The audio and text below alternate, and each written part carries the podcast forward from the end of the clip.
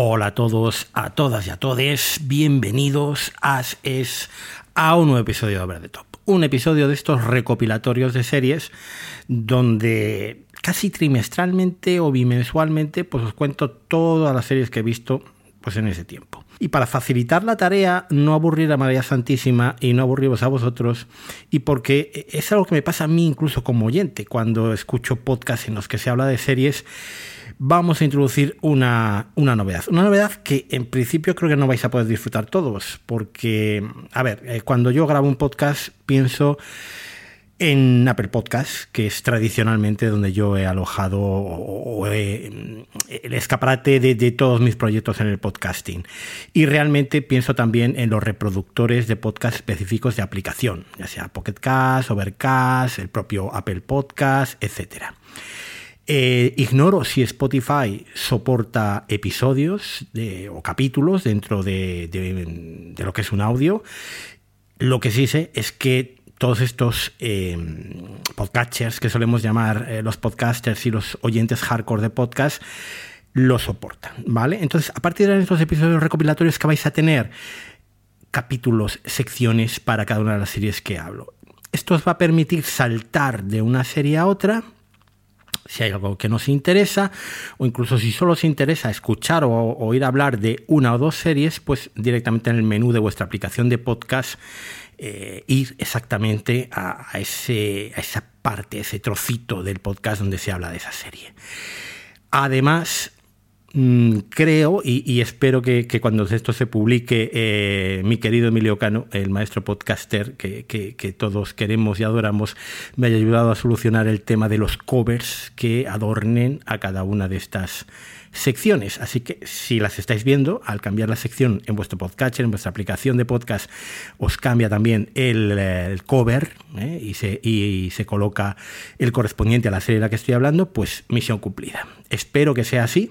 Cuando empiezo a grabar esto, eh, hoy domingo 20 no, 19, eh, 19 de noviembre, pues eh, creo que lo habremos solucionado y que podréis eh, disfrutar de esta nueva característica.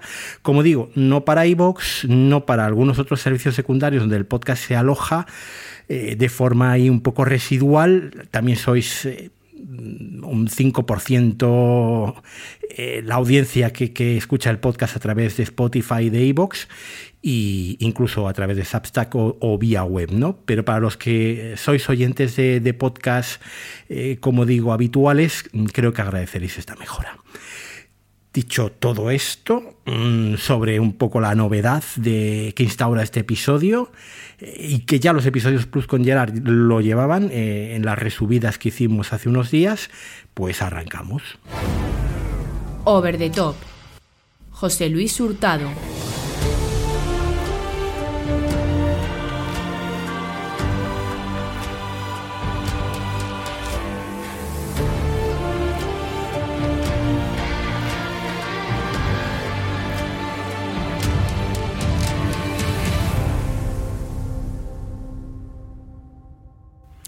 Vamos a arrancar este repaso a las series que he visto en este otoño, no en todo el otoño, pero ya prácticamente de gran parte del otoño, queda un mes para que llegue el invierno. Y voy a arrancar haciendo un poco de localismo y de patria. Voy a hablar de Memento Mori, la serie rodada íntegramente en Valladolid.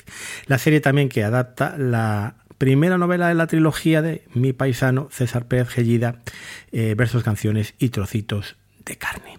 No he leído Momento Mori, le habréis escuchado a Gerard decir que él sí la había leído en el Plus, eh, que le había gustado bastante más, por ejemplo, que Reina Roja. Tengo muchos familiares que la han leído, muchos amigos que la han leído. No todos los días hay un bestseller ambientado en tu ciudad y desde luego no todos los días se rueda una serie una serie como esta, destinada a un público más o menos mainstream, pues, pues eso, íntegramente rodada en, la ciudad de Valladolid. Más allá del interés y de la ilusión por ver pues, todos esos sitios por los que paso cada día, los fines de semana y, donde prácticamente desarrollo mi vida laboral y personal, pues la, Plaza España, la iglesia Santa María de la Paz o de los Capuchinos, eh, la calle López Gómez con ese magnífico vista a golpe de dron final que, aparece en la serie, eh, la Plaza del Viejo Coso, mm, los campos de Pepe Rojo. bueno, realmente hay muchos sitios donde mm, se ha rodado en Valladolid, la propia comisaría de la policía, ¿no? que es el antiguo colegio abandonado del Salvador en la plaza de la iglesia de San Pablo.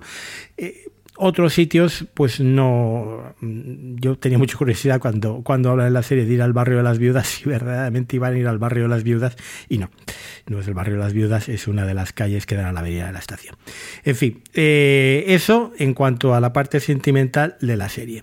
Cuanto a la adaptación, bueno, los que han leído la novela no están muy contentos con ella eh, y sobre todo, y por lo que yo he podido más o menos eh, indagar, hay, hay, un problema con que se han introducido elementos que aparecen en el tercer libro en este primero. Se desvela, por lo tanto, la solución de la trama de parte del misterio ya desde el primer momento. Yo no sé si es que no esperan hacer más temporadas. Hay otras dos novelas para ser, esperando para ser adaptadas. El final es completamente abierto, pero quizás resulte un poco artificial, un poco de uso de máquina, revelar tan pronto el misterio del asesino, asesino en serie, este Augusto, interpretado de forma magnífica, por otra parte, por John González. En Memento Mori vamos a tener actores que realmente están muy bien. El propio John González, Francisco, Francisco Ortiz me ha gustado también mucho. Eh, haciendo el papel del policía protagonista. Y luego tenemos Manuela Vallés, Olivia Baglivi, que hace esa Erika, eh, incluso el propio Juan Echanove, que me ha parecido muy, muy con el piloto automático, muy poco inspirado. Le he visto interpretaciones muchísimo mejores, desde luego, al, al, bueno de, Juan Echanove, y no es aquí donde mejor brilla haciendo ese personaje eh, de, asesor de, la policía, no es de carapocha, digamos, de un momento. Bueno, el Memento Mori al final es un thriller basado en un bestseller de consumo rápido, exitoso, y que realmente eh, su principal eh, interés siempre era el cómo describía esa noche vallisoletana, una ciudad de capital de provincia, pero mm, donde realmente un asesino de serie eh, se convierte en un problema rápidamente para la ciudad y bueno, pues el desarrollo de la investigación policial y la propia, el propio antagonismo que surge entre el inspector que, intenta cazar al asesino y el asesino que responde de alguna manera también atacando los puntos vulnerables y más personales del propio inspector. Por lo demás, entretenida, sí, eh, se consume rápido, se ve bien, mm, pero no es algo que vamos a recordar ni que va a ser memorable dentro de este 2023. Por otro lado, mm, ha sido un éxito muy, muy relativo. No es una serie de la que se haya hablado demasiado. Y es una serie que ha quedado en la semana en la que se estrenó, que yo creo que no fue la más adecuada, porque fue después de Halloween. Eh, y realmente por lo sórdido de la trama y algunas escenas, yo creo que hubiera estado eh, mejor enclavada o con más protagonismo en, la semana de autos del cine de terror al año por excelencia, pues, pues ha quedado ahí tapada por otros estrenos de otras plataformas, de la propia Prime. Y bueno, pues yo creo que a estas alturas poco se está hablando de ella, sino es que se ha hablado ya eh, bastante poco. Así que bueno, pues aquí queda Memento Mori, una serie que si os gusta este tipo de thrillers al uso, no tiene prácticamente nada muy especial que lo diferencie de otros, pues podéis pasar un rato muy agradable, eh, pues, pues disfrutando de este misterio y de esta caza del asesino.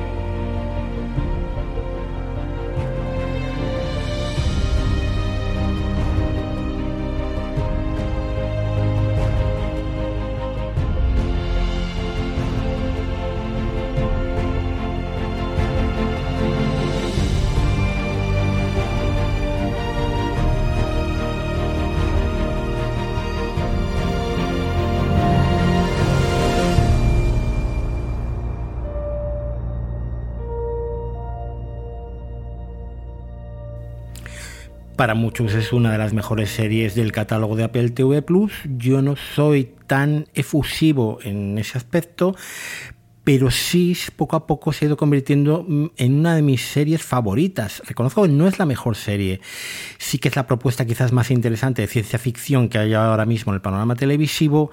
Y en fin, para toda la humanidad que yo recuperé a principios de este 2023, eh, me había quedado cuando se estrenó pues en el tercer episodio, yo creo, una cosa así, y me vi de un tirón la serie. De hecho, hay un over the show en los primeros episodios de este podcast muy completo donde con mi querido Miguel Infantes pues analizábamos la serie, eh, alabando sus virtudes y también sacándole los defectos que tiene también bastantes defectos. Por lo menos la tercera temporada algunos personajes eran eh, estaban tremendamente mal mal descritos y lo que hacían no tenía ningún sentido.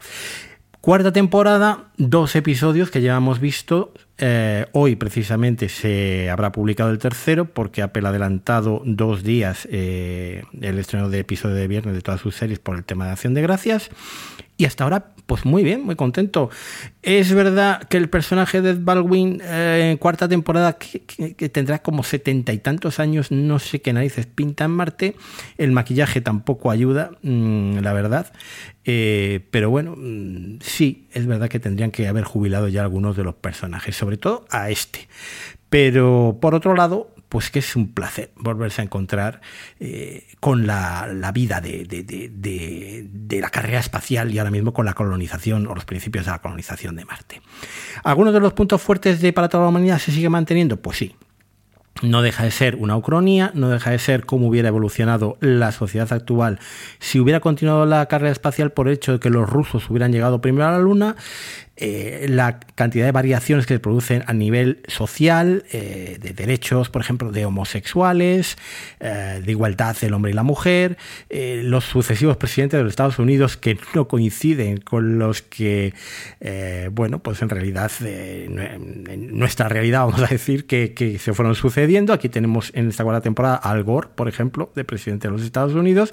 Sí que tenemos a Mikhail Gorbachev como presidente de la Unión Soviética. Lo curioso, lo gracioso es que que eh, la Unión Soviética parece una potencia económica eh, al mismo nivel que Estados Unidos. Se ha acabado la Guerra Fría también, como ocurrió un poco con el tema de Gorbachev. Eh, y bueno, pues hay una etapa de colaboración en la, esa colonización espacial. Mm, eso sigue siendo mm, delicioso de ver. Sigue siendo también muy interesante eh, ver el, contraste que existe entre la vida en, Estados Unidos y en la Unión Soviética. Ahí tenemos al personaje de Margo, mm, que por cierto, todas las escenas las han rodado en Sofía. Eh, eh, al ver el, primer episodio, claro, ya decía yo que me sonaba todo de, algo. yo no he estado jamás en Rusia, pero sí que he estado en Bulgaria. Y, obviamente la, iglesia rusia, rusa de Sofía aparece en muchos planos donde Margo desayuna en, en esos parques, etcétera, ¿no? Y es, muy agradable de, poder ver eh, pues calles que conoces y, donde he estado durante un tiempo, pues, pues verlas en la pantalla. ¿Qué es lo que cuenta principalmente esta cuarta temporada? Eh, bueno, hay, hay una guerra, digamos, o unas luchas intestinas capitalistas eh, por explotar los recursos mineros de Marte. Hay también un algo que hemos visto en Silo, que hemos visto en Snowpiercer, eh, el Rompenieves, que era eh, la lucha de clases en una especie de futuro, en este caso es la propia base lunar, que, uy, lunar, la propia base marciana internacional, donde vemos que, bueno, hay muchas diferencias entre los curritos que van allí a arreglar el aire acondicionado y, el tema de la extracción de los recursos y los propios astronautas científicos, etcétera, ¿no? Mm, dos episodios, no sabemos eh, hasta dónde llevará esta historia, mm, qué protagonismo tendrá, si nos servirá para, para ver ahí el contraste de, de, las distintas también clases sociales dentro de la, colonización o no. Pero bueno, mm, es bien recibido y, a mí me está gustando bastante ver también esta historia desde un prisma mucho más abajo en la, en la escala social ¿no? de la propia carrera espacial. Por lo demás, siguen muchos de los personajes que teníamos ya en otras temporadas, sigue su evolución también dentro de, todo este contexto. Y al final, pues es que eh, es, uno de los mayores placeres, ¿no? Ver eh, para toda la humanidad cada semana, cada viernes por la noche eh, y sobre todo la, la, parte de ciencia ficción pues sigue estando muy muy bien tratada y muy muy bien hecha. En este primer episodio tenemos muchas escenas que recuerdan al Gravity de Cuarón y que realmente pues te sorprende por ver eh, cómo, cómo, Apple eh, ha puesto el dinero para que se ejecute todo esto porque esta sigue siendo una de las series bandera de la, de la plataforma. Así que mi consejo, si no habéis entrado en Para toda la humanidad mm, y tenéis tiempo disponible para poneros al día si no habéis visto temporadas anteriores, es una serie muy recomendable. Mm, como digo, no es la mejor serie del catálogo, pero es una serie que siempre te deja satisfecho y que siempre vuelves a por más y las temporadas que haga falta.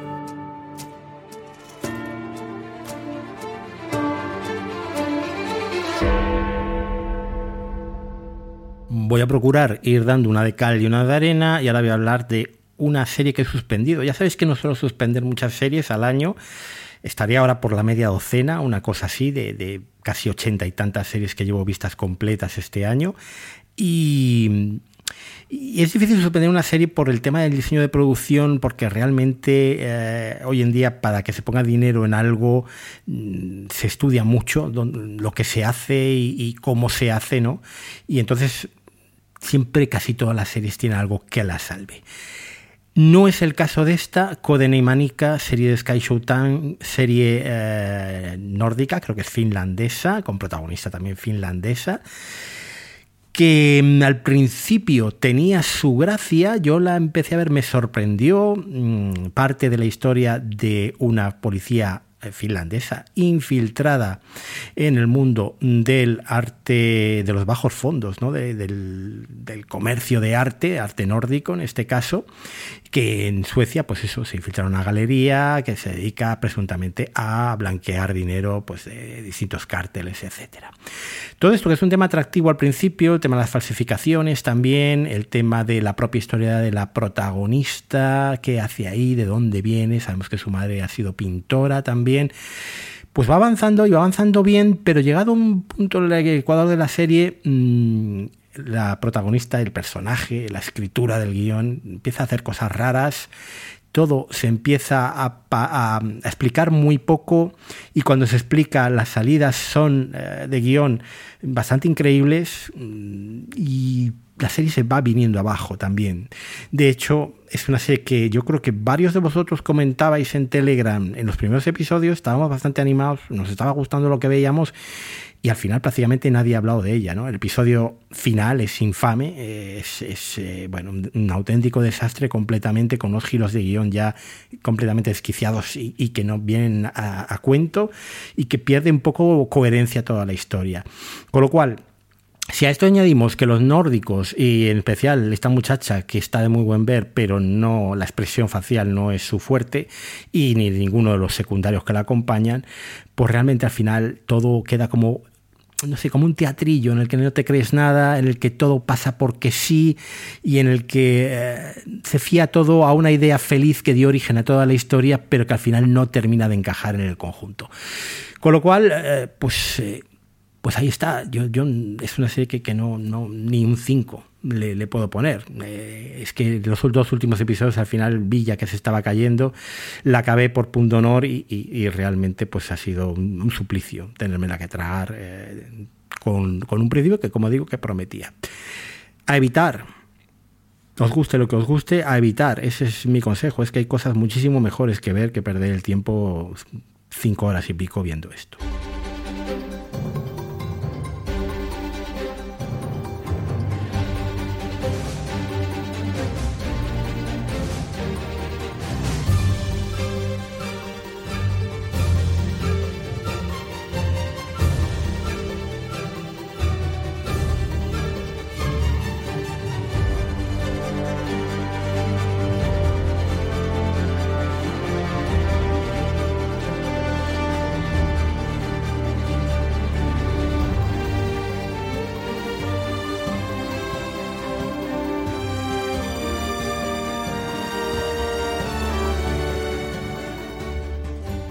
Hace unos años en Valladolid había un bar que si ibas a partir de las 11 o las 12 de la noche, eh, en lugar de poner el fútbol o poner, no sé, la tele de fondo o vídeos musicales, que era un poco lo, típico, pues ponían eh, desfiles de Victoria's Secret pues sí, desfiles de lencería, de, ropa interior. Y había una fauna de parroquianos que normalmente con su vaso de tubo eh, desde la barra, pues se quedaban absortos. Podían estar durante una hora, hora y media como muñecos de cera, como estatuas de sal, mirando a la televisión babeando. Esto que es un poco sórdido, y ya os digo que yo no era uno de ellos, em, realmente es lo que hago yo ahora sí pero con la edad dorada, no con los desfiles de Victoria's Secret. ¿Por qué? Porque la edad dorada mm, no sale nadie en ropa interior, todo lo contrario, sale la gente eh, muy vestida y muy bien vestida. La edad dorada es un gran espectáculo, un espectáculo por el que por cierto he vuelto a pagar la suscripción de HBO. Lunes por la noche, ya has visto alguna cosa, ya has cenado, te sientas en el sofá y dejas el encefalograma plano. Lo único que tienes que hacer es sentirte fascinado por ver el espectáculo del dinero en la televisión. Y eso es lo que ha hecho HBO con Julian Fellows, soltarle un montón de pasta para que recree pues lo que haga falta. ¿Qué hace falta recrear la Quinta Avenida en 1900, que es donde transcurre la Edad de Oro? Pues se recrea. ¿Qué hace falta recrear el casino de Newport con una fiesta por la noche? pues se hace.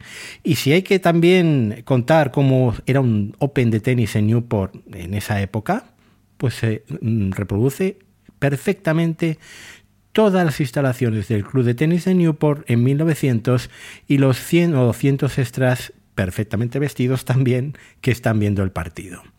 Y eso es la edad dorada la primera cena la segunda temporada ya es un fascinante plano general en el cual se ve a todo el mundo acercarse para celebrar la misa de Pascua a la iglesia.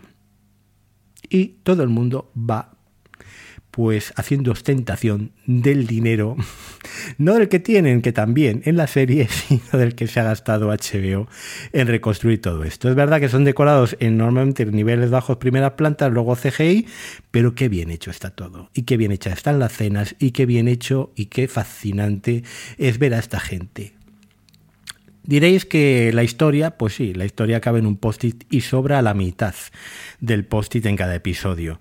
¿Realmente los diálogos son de besugos? Muchas veces sí, son diálogos de besugos o son naderías que a nadie interesan.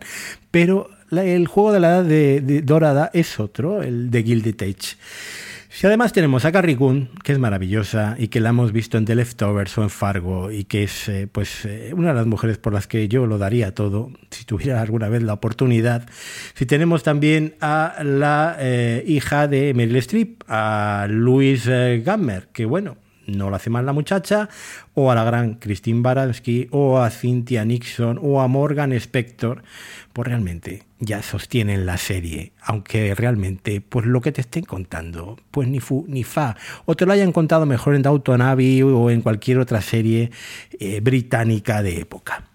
¿Hay mejores personajes? ¿Hay peores personajes? Pues sí, hay personajes que son maravillosos, como el pobrecillo este desgraciado de Oscar Van Rice, que lo único que busca es el hombre una fortuna que le pague los vicios y que tiene muchos y que bueno, pues sigues con bastante interés. O el gran Nathan Lane, al que hemos visto hace poco, por cierto, en asesinato, solo asesinatos en el edificio, pues haciendo de Ward McAllister o de eh, Reina Cotilla de toda esta sociedad.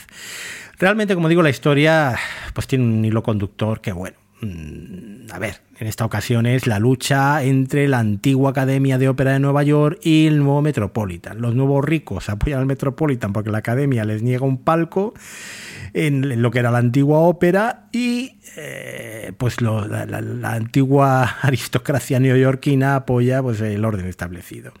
Y las triquiñuelas de unos y otros, pues oye, pues te mantienen bastante, bastante entretenido y, y la serie pues se ve con mucho agrado.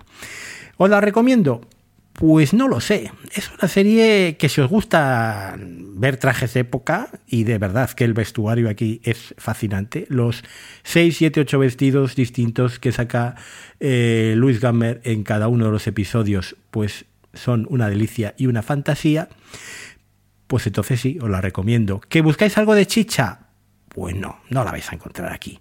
Es verdad que sí que es un relato adulto y es verdad que, bueno, pues tiene cosas que, entretienen y que pueden parecer interesantes, pero vamos, La historia de las huelgas en los ferrocarriles, pues lo hemos visto ya mejor en otros sitios, mejor contado, con más profundidad y haciendo un análisis un poquito más social que aquí, que no deja de ser solamente un telón de fondo. Realmente la Dorada al final es un inmenso decorado, hueco, sí, pero fascinante.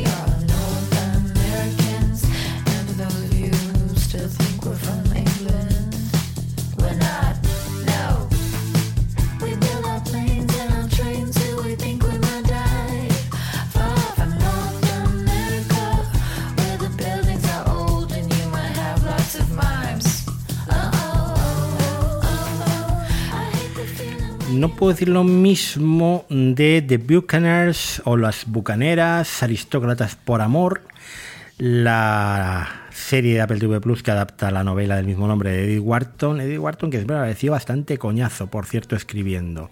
Me gusta mucho más Jane Austen para este tipo de cosas. Bueno, ¿para qué tipo de cosas diréis? Pues para las series de amoríos de época, digamos. The Buccaneers es una serie de amoríos de época. Es una serie bastante adolescente también, yo creo que ocupa el lugar que dejó Dickinson en esa parrilla inicial o en ese catálogo inicial que tenía Apple TV Plus cuando salió ya hace casi cuatro años. Y realmente ese es el público, yo creo, al que va dirigida esta serie, el público de, El verano en que me enamoré, eh, de las series de instituto. si os sois así, si os gusta ese tipo de series, que a mí a veces reconozco que he tenido placeres culpables mm, por esa línea, pero normalmente me suele repeler un poco ya, me suele saturar bastante. Y es lo que pasa con The Buccaneers. The Buccaneers em, realmente he visto cuatro episodios y al cuarto he dicho pues hasta aquí. Y encima al cuarto cuando se han puesto serios y han querido contar algo, pues yo para mí es cuando han patinado más. Esto no deja de ser el intento de hacer los Bridgerton, pero en Apple TV Plus lo que pasa es que los Bridgerton en su exceso, en su nada escondida procedencia de novela rosa, calentorra, eh, donde, pues oye, teníamos a, veces mm, cosas muy subiditas de tono, ¿eh? y teníamos también unos personajes que básicamente eran, eh, pues eso, dioses de ébano o, o mujeres súper exuberantes, pues aquí se queda todo un poco a medio camino. La historia de estas eh, chicas americanas de buena familia, pero no tanto, que se van a hacer la temporada al, Reino Unido para ver si pescan marido, y algunas de ellas pues pescan, eh, pues realmente funciona bien. Sobre todo en esos tres primeros episodios que yo me los tragué como pipas. Cuando es eso, simplemente un drama adolescente de amores y me ha rechazado y no me mira que cuando, como digo en el cuarto episodio, a pesar de la gran Cristina Hendricks, que lo hace muy bien, y de Adam James, que siempre está bien en todas las series que hace, pues se pone un poquito seria y ahí funciona, como digo, menos. Si a esto le añadimos, como digo, actores que están bastante bien, como la protagonista, eh, Christine Frosset, no la conocía, y desde luego es la gran joya de esta serie, mm, por la que quizás merecería la pena seguir. Eh, pues si a ella le sumamos otros como el que hace del Duque, y vaya Duque, este es el Duque de AliExpress comparado con el de los Bridgerton, pues hay cosas que, que, que, pierden bastante, ¿no? Lo mismo pasa con el personaje de Guy, eh, Guy o, interpretado por Matthew Broom, eh, que es también pues como una especie, antes doblado del personaje del duque y, por un lado físicamente tienes a, Matthew Broom y por otro lado tienes a, Guy Remmers que hace del, título de duque, ¿no? Y son dos de los pretendientes del triángulo amoroso un poco sobre el que transcurre eh, The. Eh, por otro lado, bueno, pues es que no hay mucho más. Eh, unos diálogos a veces que pueden sonar como maravillosos para alguien con 15 años. Hay una frase que especialmente el primer episodio mm, me hizo rechinar y, que se me cayera la cena al suelo, eh, que es eh, los...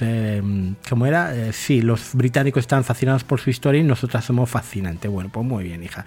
Entonces, pues nada, mm, realmente las secundarias, los personajes secundarios parecen escritos por el community manager de Amazon Prime Video aquí en España. Entonces, público, target, bueno, pues tenéis hijas adolescentes, esto les va a encantar. Si a vosotros también tenéis esa vena de, mira, no quiero ver nada serio, vamos a disfrutar viendo mm, amoríos de época, sin mucho más, sin ser muy exigente con los muchachos que acaban de, de terminar arte dramático y que han cogido para esta serie, pues bueno, pues vamos a verla. Por mi parte, tengo mucho que ver y no puedo perder tiempo con tonterías como esta. Con lo cual, eh, la Edad Dorada, sí, en mi caso, mmm, The Buccaneers no.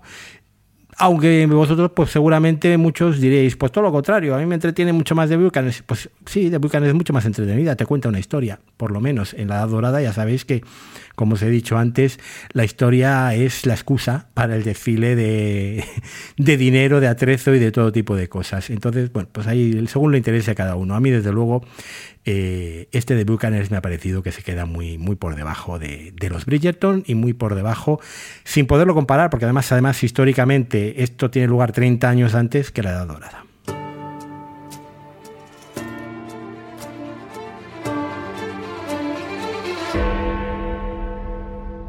2020 fue el año de la pandemia, todos lo recordaremos por eso, y no fue nada mal año de series.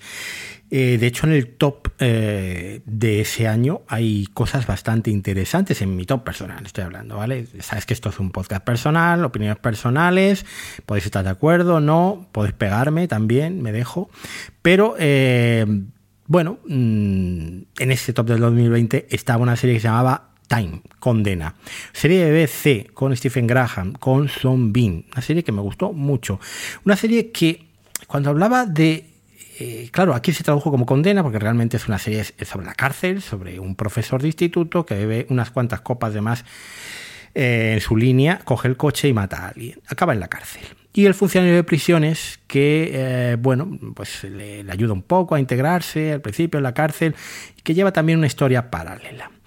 Eh, realmente Time es un título mucho más acertado porque cuenta el tiempo y además te va subtitulando cada cierto, mm, eh, cuando cambia la escena y tal, los días que han pasado en la cárcel. No te va describiendo la condena de este profesor en un proceso de redención y en un proceso de cruce de destinos con el otro personaje muy interesante.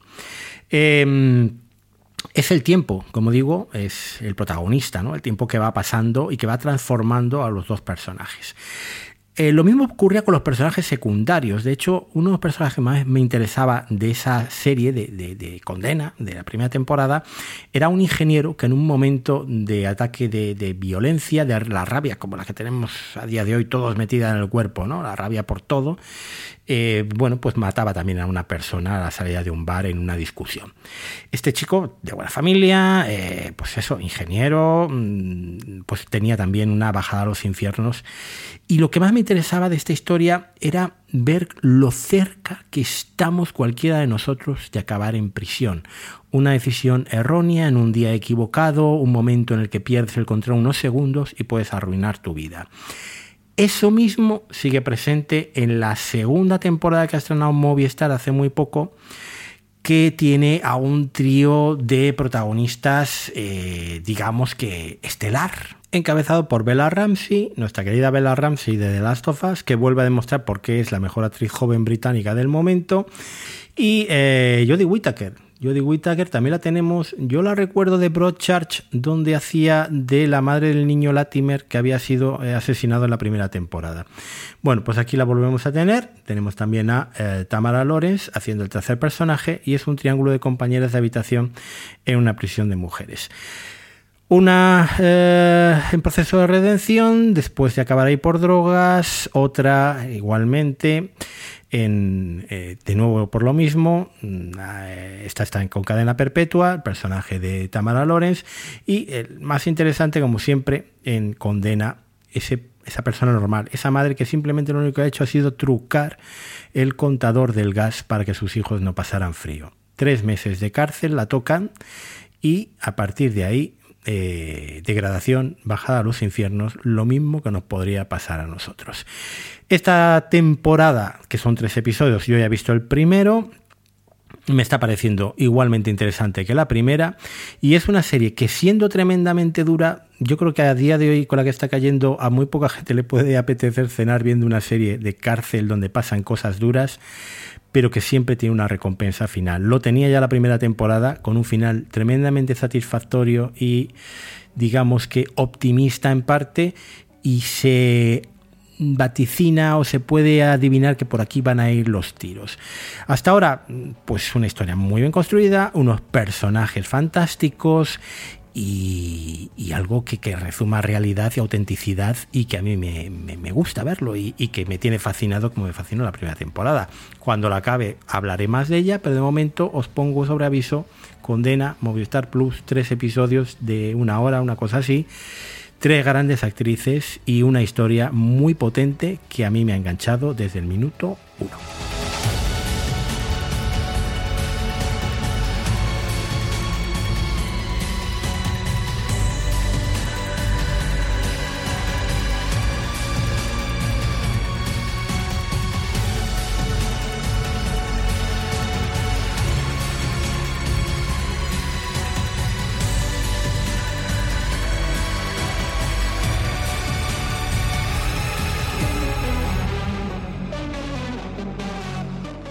Ya tenemos entre nosotros el que sin duda va a ser el éxito de Apple TV Plus televisivo de este año, Monarch, el legado de los monstruos, un blockbuster además en toda regla, y que son dos series en una, que es lo que más me ha sorprendido de estos dos primeros episodios. El tercero se estrena eh, hoy mismo cuando se esté publicando este podcast. Por un lado tenemos Monarch, que es una historia de conspiraciones de esa organización secreta que parece que está investigando a todas estas criaturas, eh, pues, pues de, Godzilla, King Kong, etc. Por otro lado tenemos El legado de los monstruos. Y sí, El legado de los monstruos porque esto no deja de ser una secuela de dos películas como School Island o El ataque a los titanes. De School Island tenemos toda una introducción con el bueno de John Goodman. De El ataque de los titanes, pues tenemos las secuelas del ataque de Godzilla a San Francisco. Em, recuerdo haber visto las dos películas, recuerdo haberlas visto hace mucho tiempo, con lo cual eh, imaginad lo poco ya que, que, que, tengo ahí en la memoria de ellas. Sí que sé que School Island me gustó bastante en su día y que el ataque de los titanes eh, la vi, pues yo creo que con mi sobrino, en una siesta de estas familiares, eh, una siesta post comida familiar, mejor dicho, que en mi casa no nos echamos la, siesta en familia en una cama todos juntos, em, y que me quede más o menos traspuesto. No, no soy muy gocilero, esto tengo que decirlo eh, en mi descargo, y en cuanto a la serie, sin embargo, mm, pasa un poco lo contrario. Em, el legado de los monstruos, la parte un poco de mm, secuela de, estas dos películas, como digo, transcurre en una línea temporal del pasado. Ahí vamos a seguir a un trío, dos científicos y un soldado. El soldado es Wyatt Russell, hijo de Carl Russell, el actor mítico de John Carpenter, y Wyatt Russell, pues, pues yo creo que un actor también muy en alza, sobre todo desde que, desde que le vimos en Falcon y el Soldado del Invierno haciendo de, Capitán América, bueno, del otro Capitán América, de US Agent, ¿no? De John Walker. Eh, Russell, pues muy bien, como siempre, por cierto. Y muy entretenida toda la parte de los monstruos, de las criaturas que salen, eh, de esa expedición, digamos, lo que es la aventura pura y dura de este tipo de películas. La parte de la conspiración, eh, pues mucho más pesada, mucho más estereotipada y aburrida. Eh, tenemos a Ren Watabe como uno de los protagonistas, porque es, eh, son, es un trío también de jóvenes, está Kirsi Clemos, está Ana Ren Watabe quizás el más conocido, sobre todo en Japón, donde es una estrella musical del rap, y tenemos Joe Tippett, yo creo que si no hay alguna serie de Apple TV Plus donde no salga, pocas le deben de quedar. A le hemos visto, bueno, aparte de Mero Town, le, hemos visto En eh, querido Edward le hemos visto en eh, The Morning Show haciendo de hermano de Reese Witherspoon. Yo creo, ya os digo, que está prácticamente en todo el catálogo de Apple TV Plus. Eh, no sé si es que lo han clonado en Cupertino, pero aquí lo tenemos también haciendo de agente de esta, de esta organización de Monarch. Como digo, mm, de momento, mm, pues hay que seguir viendo. Mm, yo me he quedado un poquito desencantado porque realmente eh, como digo, la, parte de aventuras es muy entretenida, eh, está muy bien, y la parte de la conspiración ahí en Tokio, pues verdaderamente tampoco es nada del otro mundo, incluso a mí me aburre bastante, es como esos momentos de, pues me voy al servicio cuando salen estos tres, estos tres muchachos ahí corriendo por las calles de Tokio que les persiguen, que no sé qué, porque han encontrado las cintas secretas de Monarch. El montaje tampoco es muy afortunado, parece que está hachazos completamente y realmente molesta cuando estás en medio de una escena donde igual estos exploradores están ahí en una parte de, Filipinas eh, intentando localizar a una de estas criaturas, intentando tomar muestras genéticas, etcétera, y de repente hachazo y volvemos a la historia de Monarch, a la historia del presente, a la historia de las consecuencias de aquel ataque de los monstruos a San Francisco y a Tokio.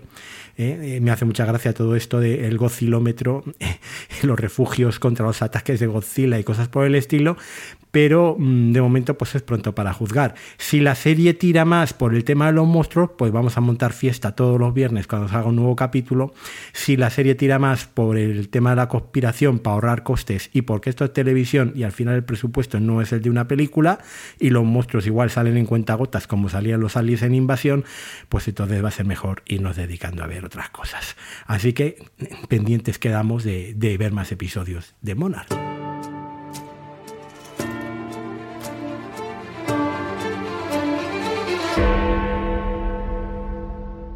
acabó la tercera temporada de The Morning Show, no nos movemos de Apple ni nos movemos de territorio Joe Tippett y es para mí desde luego la mejor de las tres temporadas hasta ahora. ¿Qué ha cambiado en The Morning Show para, de ser, eh, para que de ser una serie del montón que pegó un bajonazo importante en la segunda temporada, pues se ha convertido pues en una de las series más apetecibles y más interesantes del catálogo de Apple TV Plus. Pues básicamente seguir la vieja máxima de eh, si no sabes qué hacer, copia a los mejores. Y The Morning Show parece haber encontrado su camino copiando a los mejores. Copiando, de hecho, The Good Fight en algunos de los tratamientos de, la situación del asalto al Congreso y copiando sobre todo Succession en el apartado de contar los entresijos de la industria televisiva, del mundo de los grandes magnates y de las compras y adquisiciones de esos medios tradicionales por parte de las tecnológicas. Intrigas mm, industriales, eh, palaciegas y de todo tipo es lo que hemos tenido en una temporada vibrante que iba de menos a más y ha acabado, pues yo creo que por todo lo alto. Mejor Jennifer Aniston quizás que Reese Witherspoon en esta temporada, porque Jennifer Aniston estaba un poco en el ojo de la trama que más importante, y a Reese Witherspoon pues le habían dejado la trama del Congreso, la trama con su hermano Joe Tippett de la ética, digamos, eh, periodística y la relación con eh, Juliana Margulis. Juliana Margulis, que lo ha sido todo en televisión, yo ahora mismo no me gusta absolutamente nada, tengo que decirlo, ni cómo interpreta, ni cómo está, está para interpretar más bien un remake de los crímenes del Museo de Cera y poco más. En fin, Billy Kudrup, o Crudup, que siempre digo Kudrup y es Crudup, ¿vale? Pues Billy Crudup, el protagonista de Casi Famosos, un actor que también parece abonado a todas las series de Apple TV Plus, creo que esta es una de las mejores interpretaciones que le conozco en su carrera, la de esta temporada, donde demuestra la fragilidad de un personaje que hasta ahora, el personaje de Corey Ellison, el CEO de la VA, pues era un, tipo eh, casi inhumano, ¿no? Eh, un, robot encargado de, trazar su plan empresarial y de dejar cadáveres en todas las cunetas, que aquí se ve amenazado por un tipo todavía que es mucho peor que él y que es John Hahn. John Hahn interpretando a Paul Marx o a Elon Musk, porque ahora mismo pues parece que todos estos grandes millonarios tecnológicos pues son Elon Musk. Lo mismo pasaba en la tercera temporada de Para toda la humanidad. Y eh, bueno, pues el duelo interpretativo en las escenas que comparten John Hahn con Billy Crudup, pues son eh, caviar completamente. Y John Hamm, que estamos de enhorabuena porque le estamos recuperando para la televisión, le hemos tenido aquí en The Morning Show, le habíamos tenido haciendo un papel cómico maravilloso en la segunda temporada de Buenos Presagios, lo mejor de la serie sin duda, junto al dúo protagonista, y le vamos a tener en la quinta de Fargo, que las críticas están siendo excepcionalmente buenas ya en Estados Unidos de esta quinta temporada que se acaba de estrenar. Por lo tanto, The Morning Show sigue en su línea, pero da un, unos cuantos pasitos para adelante, se hace incluso intensa, interesante, entretenida y apasionante en este final de temporada, y luego siempre arropada pues, por grandes secundarios, ¿no? Siempre tenemos a Karen Pittman, tenemos a Abel Powley, a Mark Duplas haciendo ese, de ese Charlie Black, de ese asistente eh, ayudante representante de, de Alex Levy, y con ese reparto coral, cada día que cobra más importancia, pues la serie va ganando en enteros.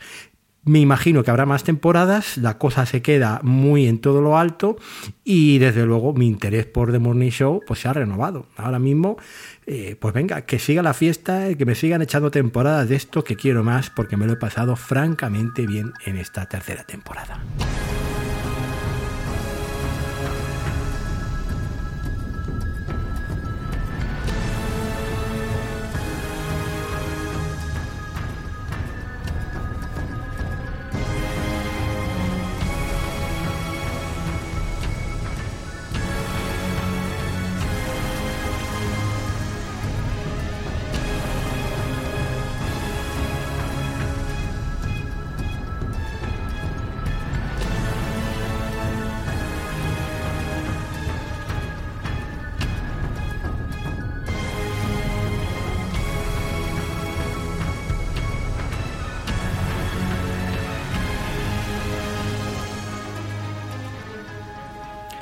Como diría el recientemente fallecido José María Carrascal, que en paz descanse. Ay, el UCM, ay, el UCM, ay, el UCM y Felipe González Márquez. Bueno, en fin, el UCM, Dios mío, qué quebraderos de cabeza le está dando a Disney últimamente. Y no solo en la taquilla en los cines, sino también las series de televisión. Loki había sido la serie, yo creo, para muchos más exitosa, la mejor de toda esta primera hornada de series de Marvel en Disney Plus, y ha regresado con una segunda temporada. Y ha regresado con una segunda temporada mmm, en la cual lo comentábamos Gerard y yo en el Plus, en el último episodio del Plus. Eh, no nos enterábamos absolutamente de nada. Había pasado un tiempo de la primera temporada, poco recap y poco, en fin, no sabíamos por qué Sylvie eh, ya no se hablaba con Loki, mmm, qué había pasado al final. Eh, bueno, era un poco problema nuestro seguramente, los fans de Marvel lo tendrían todo eh, perfectamente atado y se acordarían de todo. Nosotros nos costó mucho entrar en la serie. Yo no entré hasta el tercer episodio, el episodio de la Feria Internacional de la Exposición Internacional de Chicago, que me pareció el mejor. Realmente luego hemos tenido como mucha fanfarria, mucho bombo, mucho el universo se acaba y al final eh, vueltas de tío vivo, como los caballitos, dando vueltas así, rematando finalmente pues en el sí un cierre bastante interesante bastante bueno cierre para el personaje también eh, yo no creo que vamos a ver a Tom Hiddleston haciendo más de Loki creo que él ha dicho que de momento en, en varias entrevistas en los medios americanos de momento hasta aquí ha llegado su participación en el UCM no sé si acabaremos viéndole de James Bond, ojalá, ojalá, porque es un candidato ideal y sobre todo después de haberle visto en The Night Manager. Y en esa temporada, pues bueno, pues el elenco habitual, Owen Wilson haciendo de Mobius, pues muy bien, como siempre. Hemos tenido a Kewi Kwan, o alias Tapón, como le conocemos prácticamente todos, haciendo su típico papel de científico simpatiquete y fricón. Y hemos tenido al amigo Jonathan Mayors, que yo creo que de aquí lo que protagonizará ya es la tercera temporada de condena en la vida real, pero bueno, de momento sigue siendo a día de hoy el que permanece o Kang para los amigos. Eh, realmente el UCM mmm, parece que está mmm, como vaca sin cencerro, que no acaban de encontrarle el tono. La fase 4, la fase 5 siguen dando vueltas de molino. Es cierto que en las, primeras, las tres primeras fases eh, Thanos mm, le costó aparecer, pero realmente, claro, es que teníamos películas de los superhéroes más icónicos de Marvel. Ahora estamos teniendo un poco eh, las películas de, superhéroes de la segunda fila y, y, esto pues no tiene el mismo tirón. Y no tiene el mismo tirón porque tampoco la historia acaba de arrancar. Yo no sé si con los, nuevos, con los jóvenes Vengadores esto arrancará. Yo sí que he visto Capitana Marvel 2 o como se la conoce los de Marvels, ¿no? Y realmente fui con mi sobrino y me lo pasé muy bien. Es cierto que soy eh, muy, muy fan de, eh, de Brie Larson y todavía lo soy mucho más de Iman Belani, que me parece una Miss Marvel pues, pues maravillosa. Me gusta absolutamente todo de esta chica, la espontaneidad que tiene y el, lo bien que refleja el papel de una fan metida a Vengadora. Bueno, no me voy a extender mucho más. Eh, mi Marvel se la ha pegado, perdón, de Marvel se la ha pegado en taquilla. No sabemos ahora qué va a pasar con todo este plan de la fase 5 y qué pasará con la fase 6. Loki ha pasado a mejor vida. Como digo, una temporada que, bueno, mm, al final se ha redimido un poco, pero a mí me ha dejado bastante frío. Y, el futuro de, del UCM, tanto en cine como televisión, yo creo que se va a tener que replantear el recorrido como, como los antiguos navegadores tontón, porque así desde luego no va a ninguna parte y no le está dando los beneficios esperados a Disney. Wham, rebop, boom, bam. I can sing and I can jam. Wham, rebop, killer diller. Yes, I am. Wham. rebop, boom, bam. Romp it, stomp it, ride it too. Wham, rebop, boom, bam. Jam it, jump it, jive it through. Some folks say. Actriz, cantante, directora, productora, guionista, modelo y youtuber. Como no voy a querer yo a Brian Sidonie de Solniers o, como es más conocida, a Brie Larson, ganadora de un Oscar por aquella magnífica película La Habitación, casi la película que le dio a conocer, Capitana Marvel para todos los fans de Marvel y mucho más, como demuestra por enésima vez en Cocina con Química, una de las series más bonitas, más agradables del catálogo de Apple TV Plus y podría decir incluso que de las que hay ahora en emisión. De verdad, merece muchísimo la pena ver Cocina con Química cada viernes. En mi casa nos juntamos todos, que somos muy fans, y la vemos juntos normalmente. Cocina con Química es de esas citas intergeneracionales semanales que no nos perdemos. ¿Qué es cocina con química? Eh, lo que he comentado en algún otro podcast anterior es básicamente eh, pues la devenir profesional y personal de una eh, licenciada en química que empieza trabajando y siendo ninguneada en un laboratorio de la Universidad de Hastings y que por avatares de la fortuna acabará presentando uno de los más famosos y exitosos programas de cocina en un canal norteamericano de televisión. Y cómo hace esa transición, pues es absolutamente eh, magnífico. Cuando una serie está bien escrita, las cosas surgen de forma natural, te lo crees absolutamente todo y disfrutas cada diálogo y cada segundo que ves en la pantalla.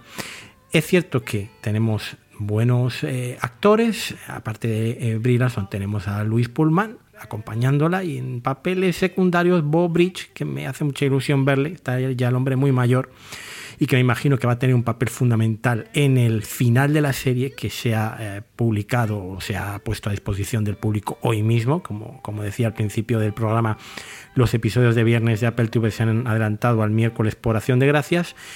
Y eh, no solo Bob Bridge tendrá, supongo, este mm, papel fundamental en el desenlace de la historia, sino también Derek Cecil. Derek Cecil eh, aquí interpreta al, malo, digamos, de, alguna forma, al, científico envidioso y machista. Y el pobre Derek Cecil es que encadena un papel con otro haciendo estas cosas, porque también en Jack Ryan hacía de senador eh, eh, bueno, pues y aquí igual, ¿no? Pero sin duda a mí lo que más me gusta de esta serie son las soluciones imaginativas de guion que tiene para hacer avanzar la historia. Decía que eh, lo fundamental, llegado un momento de la serie, era preguntarse cómo esta chica iba a acabar en la televisión. Bueno, pues mm, hacen un juego con el espectador a la hora de saber un poco eh, qué personaje, eh, porque hay unos eh, flash forwards en un momento dado en el cual nos enseñan a la hija del personaje Elizabeth, el personaje interpretado por Brie Larson, y como no sabemos muy bien quiénes aprovechan esa confusión del espectador para introducir la forma en la que ésta va a la televisión. Y esto no es sin una genialidad, como otras tantas que tiene la serie de poner un episodio desde el punto de vista del perro que ella adopta o otro episodio empezar a contar la historia de uno de los personajes a través de la correspondencia que ha mantenido durante años con el que en principio era un, mm, un personaje secundario que aparecía por ahí en un momento de la serie que luego iba cobrando más importancia en la relación con, con la niña y que sin embargo luego mm, le viene en pieza fundamental. Entonces, esto que realmente no muchas series lo saben hacer bien en cocina con química eh, lo bordan ¿no? Mm, lo decía antes del personaje de Bobridge que siempre eh, ha estado ahí un poco en segundo plano y que a medida que avanza la serie vemos que va a tener un papel mucho más importante y una relación fundamental pues lo mismo nos lo han ido haciendo con otra serie de personajes que aparecían como ahí en el decorado de fondo de la historia y que luego de repente daban un paso hacia adelante y completaban el puzzle de la información que nos faltaba. Así que, eh, pues no sé qué más puedo deciros. Para que veáis cocina con química, que es deliciosa, que es maravillosa, sentarse todos los, viernes a verla y que la estamos disfrutando muchísimo en familia. Una de estas pocas series que, de verdad te levantas con una sonrisa en la boca después de acabar el episodio y que los cuarenta y tantos minutos se te pasan en, en 15 o en menos, ¿no? Y estás deseando poder que, esperar a que llegue el viernes siguiente para verla. Así que mi consejo, mm, llevamos ya unas cuantas de Apple TV Plus, bueno, pues quizás esta ahora mismo la más necesaria.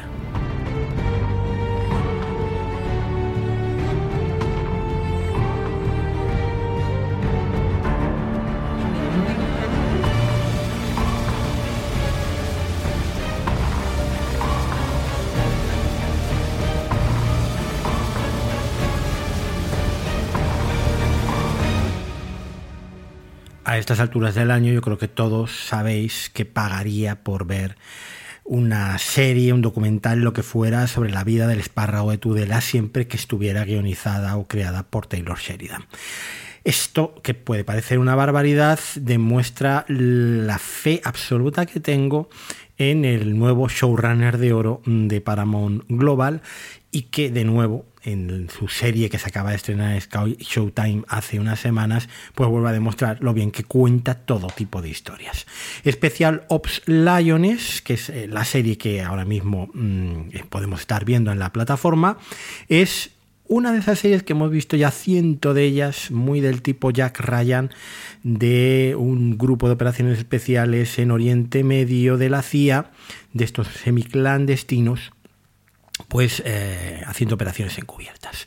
Al frente del reparto, mm, sobre todo y por encima de todas las cosas, pues Zoe Saldaña, la que yo siempre suelo confundir, y en el podcast la semana pasada creo que lo hice una vez más con eh, Rosario Dawson. No, Rosario Dawson es la de Azoka y Zoe Saldaña es la de Special Ops Lions. A ella la acompañan La Isla de Oliveira, que no sé si es su primera película, pero yo no la tenía para nada en el radar, y Nicole Kidman como la jefa de ambas, de todas ellas, un alto cargo de la CIA, que bueno, pues eh, aparece prácticamente en todos los episodios. Tenemos a Michael Kelly, que venía también de hacer Jack Ryan en un papel muy secundario y esporádico, y a Morgan Freeman todavía no le hemos visto el pelo, me imagino que a lo largo de la serie volverá a aparecer, pero es uno de estos papeles que últimamente se estiman en las series americanas de vamos a hacer que venga fulano a la hora del café, que se ruede un par de escenas y lo incluimos en los créditos. Esto le pasó a San Neil, esto le pasó también en Mayor of Keystone a Kyle Chandler y parece que, bueno, que es la nueva moda. Eh, la serie, pues mm, trepidante, interesante, bien contada, con algunos de los viejos conocidos del serie Danvers como James Jordan, aquí haciendo también eh, papel de, uno de estos eh, mm, agentes de, operaciones encubiertas del grupo Lions, el grupo que dirige Zoe Saldaña. Y eh, aparte de contaros o de contarnos cómo viven los hijos de los terroristas árabes que bueno, aquí me imagino que estamos cargando las tintas políticamente y llevando el agua al molino que más nos interesa en el mejor estilo americano de la televisión, y Sheridan no es una excepción a esto, pues le presentan como una versión de Gandía Shore eh, pues en distintos lugares de Estados Unidos gastándose el dinero de, pues de vaya usted a saber de dónde sale este dinero. Así pues, grupo terrorista, familiares de ese grupo terrorista, en concreto la hija, interpretada por Stephanie Nur, que se hace, bueno, pues se hace amiga de, esta gente encubierta, interpretada por Laila de Oliveira, eh, que se llama el personaje Cruz Manuelos. Tenemos a la mm, sargento Manuelito en, en Darwin, que luego hablaré de ella, y aquí tenemos a Cruz Manuelos. Se ve que la palabra Manuelos les mora a los americanos como apellido eh, de, de, de origen hispano. Eh, muy enganchado a Special Ops Lions, mm, la misma narración firme de Sheridan, eh, buscar un poco las implicaciones también políticas en estos casos, eh, hablando mal del alto funcionariado americano que no entiende a los pistoleros de turno del pueblo que vienen a liberar a estos países y mm, pues muy entretenida, muy entretenida y con esos matices también de la relación de, la hija del terrorista y de la gente encubierta, con una amistad que va creciendo y con su con la vida personal también del personaje de Zoe Saldaña, que, salta por los aires por, bueno, pues tenemos a una madre ausente que está completamente siempre haciendo este tipo de, trabajo por medio mundo y, y, una hija pues un poquito descolocada. Así que no le falta de nada a este drama eh, un poquito de todo lo que hemos visto hasta ahora en, el, en las series de, Taylor Sheridan y una serie pues que funciona muy bien y que cada lunes pues otra cita imprescindible que yo estoy teniendo con, con Sky Showtime y muy contento de, estar ahí al otro lado y que me siga haciendo series Taylor Sheridan. La siguiente va a ser Lome en Barris, que se estrenará el 19 de diciembre eh, donde vuelve al oeste para narrar la vida del primer sheriff negro y una de las leyendas de ese viejo oeste americano. Y yo voy a estar subido en el barco de Sheridan en todo lo que haga, como digo, como os he dicho al principio, pues eh, con, con fervor religioso. Y el silencio se vuelve melodía y es casi una experiencia religiosa. Sentir que resucito si me tocas, subir al firmamento prendido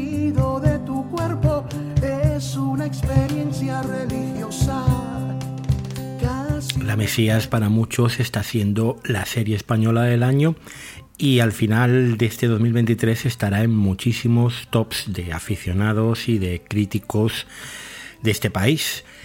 Y merecidamente. Mm, realmente los Javis eh, todos los conocemos, son o han venido en los últimos años haciéndose cada vez más populares. Eh, yo les tenía eh, en el radar por Paquita Salas, la, serie de Netflix, una serie bastante simpática, pero bueno, sin más. Y aunque me habían hablado muy bien de Veneno, de Cardo, de algunas de sus siguientes series, no me había aventurado a, meterme en, su mundo. Realmente La Mesías para mí ha sido una gran sorpresa, mm, no porque dudara de su talento, sino porque realmente no hay tantas series al año españolas que tengan esa profundidad, esta visión a la hora de contar una historia. La historia que narra la Mesías es la de eh, dos niños, eh, Irene y, y que desde pequeños tienen que sufrir a una madre bastante despendolada y bastante desequilibrada, encarnada por Ana Rujas en su juventud, posteriormente por Lola Dueñas y por eh, Carmen Machi, Carmen Machi en la edad adulta edad ya en la tercera edad, digamos. Una mujer que eh, acaba abrazando la fe religiosa y dentro de lo que es su trastorno, pues acaba creyéndose que habla con Dios. El maltrato infantil es parte de lo que ocupa gran parte de esta historia, maltrato psicológico, ya que eh, en el centro de la historia está eh, un grupo inspirado en los, los Mariae, que aquí se llama Estela Maris, grupo de canciones religiosas que, tiene su propio canal de YouTube y que no es otro que las hermanas de estos dos protagonistas, eh, pues que han, vivido su vida dentro de, de lo que no deja de ser una secta familiar religiosa. Em, Albert Pla es el, sorprendente, porque yo desde luego no le había visto hasta ahora en ningún papel de este calado dramático, el padre de las chavalas, y eh, luego pues tenemos en los papeles protagonistas pues a, a Roger Casamayo y a Macarena García. Macarena García la hemos visto, o yo la había visto ya en varias series, y, es una actriz que, siempre está bien. Y en aquí tiene un papel muy difícil, tremendamente de dolor contenido, que yo creo que es algo eh, que es complicadísimo de hacer, porque puedes caer en la sobreactuación o puedes quedarte corta, lo hace muy bien, pero sin embargo, a mí, eh, y entre todas estas actrices maravillosas como Ana Rujas, Lola Dueñas, Carmen Machi, Roger Casamayo, que, que yo la había visto en Panegra y, y, que es un actor catalán que sobre todo ha hecho eh, cine, teatro, series en Cataluña, me ha dejado eh, bueno, pues absolutamente maravillado, sobre todo en el tramo final de la serie. La serie es un Fanny Alexander eh, a la española, por lo menos en sus primeros episodios, se te encoge el corazón, es extremadamente dura, no tanto de ver físicamente, sino por la carga emocional que lleva. Y luego, según avanza la historia, a mí al principio mm, la primera sensación los dos últimos episodios era que, que se venía un poquito más a menos.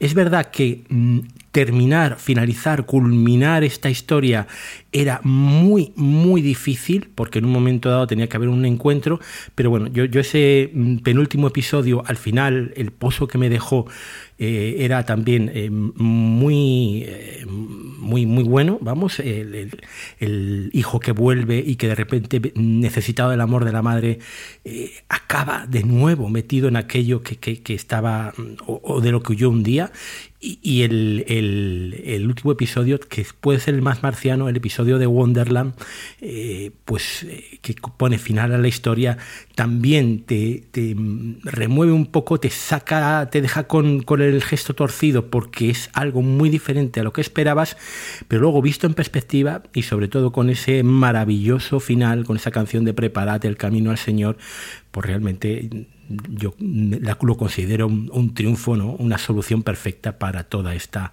eh, todo este recorrido, toda esta historia circular. Em, mucho se ha criticado que si la serie pone el acento en ir en contra de los fanatismos religiosos, todo termine de alguna manera en algo similar.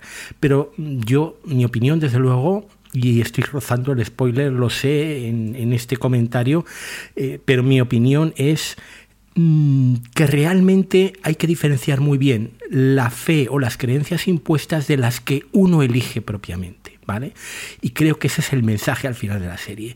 Como digo, mm, yo no me esperaba algo de tanta calidad, algo tan profundo, algo que a mí me ha removido tanto como esta serie y desde luego pues eh, no puedo hacer más que emocionarme y recomendarla con todo mi corazón, aunque eh, reconozco que no es para todo el mundo, que es una serie dura y que realmente esto no es mainstream, a pesar de que ha tenido mucho, se ha hablado mucho de ella, un gran alcance, eh, digamos, publicitario, la serie de Movistar Plus, mm, bueno, pues aquí en España se las da normalmente bastante bombo, bueno, pues esta vez desde luego es merecidamente y, no dudéis que esta serie estará entre eh, mi top final del año. La Mesías, desde luego, es la consagración no solo de los sino de una ficción española que cada vez pica más alto y que se atreve ya a contar historias, eh, pues, pues como digo, y como vengo diciendo en este comentario, de un calado monumental.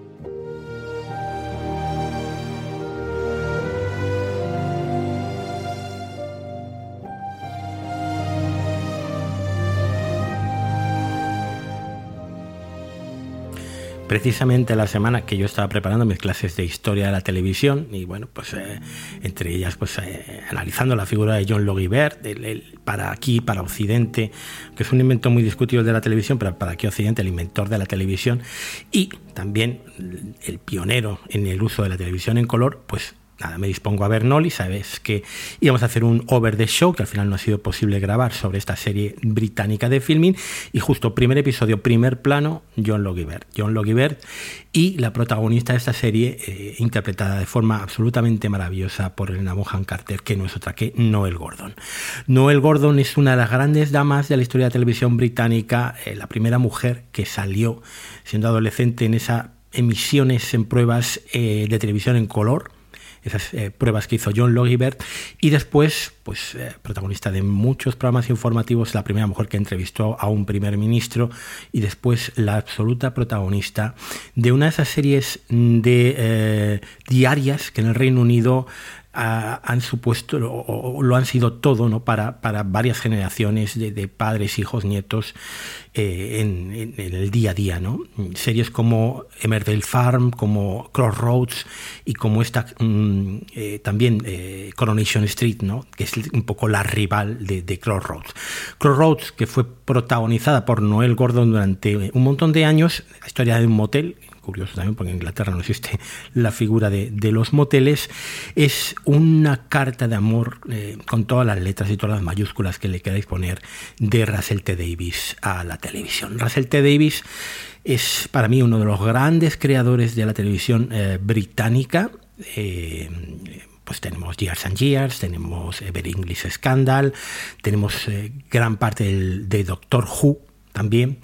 Y eh, incluso mm, una de las series que más me impactó a mí en 2021, que fue It's a Sin, y que para mí fue, la, junto con, con Mero las dos mejores series del año.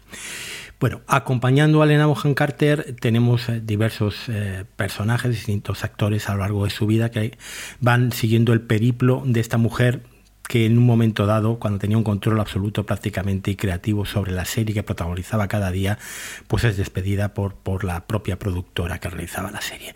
Viendo ese, esa caída después de ser una estrella a, nivel nacional indiscutible, pues vemos esa parte tierna, esa parte melancólica de cómo ella intenta volver al teatro eh, y, de cómo incluso tiene un regreso final a la, a la serie Crossroads. Es eh, una maravilla de serie. Tenemos también, por cierto, a Mark Gatiss, eh, otro de los grandes creadores televisivos británicos, haciendo el pequeño papel de Larry Grayson, amigo de, de Noel Gordon. Y, bueno, el funcionamiento de cómo es esa televisión eh, diaria es uno de los grandes alicientes. ¿no? Eh, yo hay escenas que realmente me encantan, como es el, hecho de que tienen que improvisar por teléfono cuando van, llaman, llaman por teléfono al, al plató, porque esto lo, rueda en directo y ellos eh, tienen que alargar a veces eh, los diálogos para cumplir el, horario establecido que tiene que durar exactamente el episodio de cada día. Eh, el dibujo del personaje principal es, como digo, fantástico. hasta en los pequeños detalles, como ella, como nos demuestran, por ejemplo, la soledad que tiene el personaje de Nolly cuando llega a casa y va encendiendo todas esas lamparitas, por lo menos 7, 8, 9, según va entrando en cada habitación de la casa. Ese, digamos, esa metáfora del, no sentirse solo cuando llegas a, tu, hogar, ¿no? Por la noche después de trabajar. Realmente no llegamos a saber mucho de la vida personal de Nolly a lo largo de la serie hasta una impresionante eh, escena en, en, un ensayo mm, teatral donde ella cuenta toda la historia con Val Parnell y cómo eh, se sintió utilizada y, realmente cómo es la manipulación de los hombres o cómo era por lo menos en esta época, si no es que sigue siendo igual. Eh, el funcionamiento de la tele, como digo, es una de las grandes hilos conductores de, esta maravilla, eh, cómo van cambiando los guiones, cómo a veces es un absoluto caos todo, cómo llega un día en el que un personaje ya no va a seguir en la serie y de repente lo sabe porque no le entregan el siguiente guion. Eh, ese carácter de máquina despiadada que es un poco la, televisión diaria. Y, luego, mm, por otro lado, tenemos Em, la reivindicación de la televisión popular, ¿no? El que estos culebrones realmente no son solo para mujeres, no son solo... Eh, hay, escenas en las que ella defiende y algunos de los espectadores defienden este tipo de televisión que entretiene, que acompaña, que quita soledad, ¿no? Que es también uno de los, de los temas de, la serie. Y, como digo, mm, la serie no decae en ningún momento. Yo creo que incluso va más con cada episodio y, tiene un final que a mí me recordaba en, ese carácter nostálgico, ese carácter de, ya del mito de cómo tratamos al, a lo que es el mito en sus horas bajas, en, esa, en ese último canto de cisne, que me, recordaba muchísimo a La Gran Fedora, ¿no? La, obra maestra de Billy Wilder, una de sus últimas películas, y que aquí yo creo que, que Russell T. Davis utiliza un poco también como inspiración para, para cerrar la serie. Eh, si no la habéis visto, son tres episodios de 45 minutos absolutamente maravillosos. Es también una de las series del año, por lo menos para mí. En mi top eh, final también va a estar Nolly, un top que cada vez está más apretado y realmente esto ya es como un juego de cartas. O sea, realmente cuando ves una serie que te encanta, tener que sacar a alguien de, un top 20, porque ya sabes que yo voy a hacer un top 20 porque es imposible. O sea, eh, hacer este año un top 10 sería dejar fuera por lo menos 10 eh, series más que, que, son absolutamente una, una, una maravilla, pues, eh, pues bueno, pues pues realmente ahí estará, ¿no? Así que si no la habéis echado un ojo, se ve muy rápido, son dos horas eh, y cuarto largas en total los tres episodios y absolutamente recomendable, además si os gusta la televisión eh, con más sentido.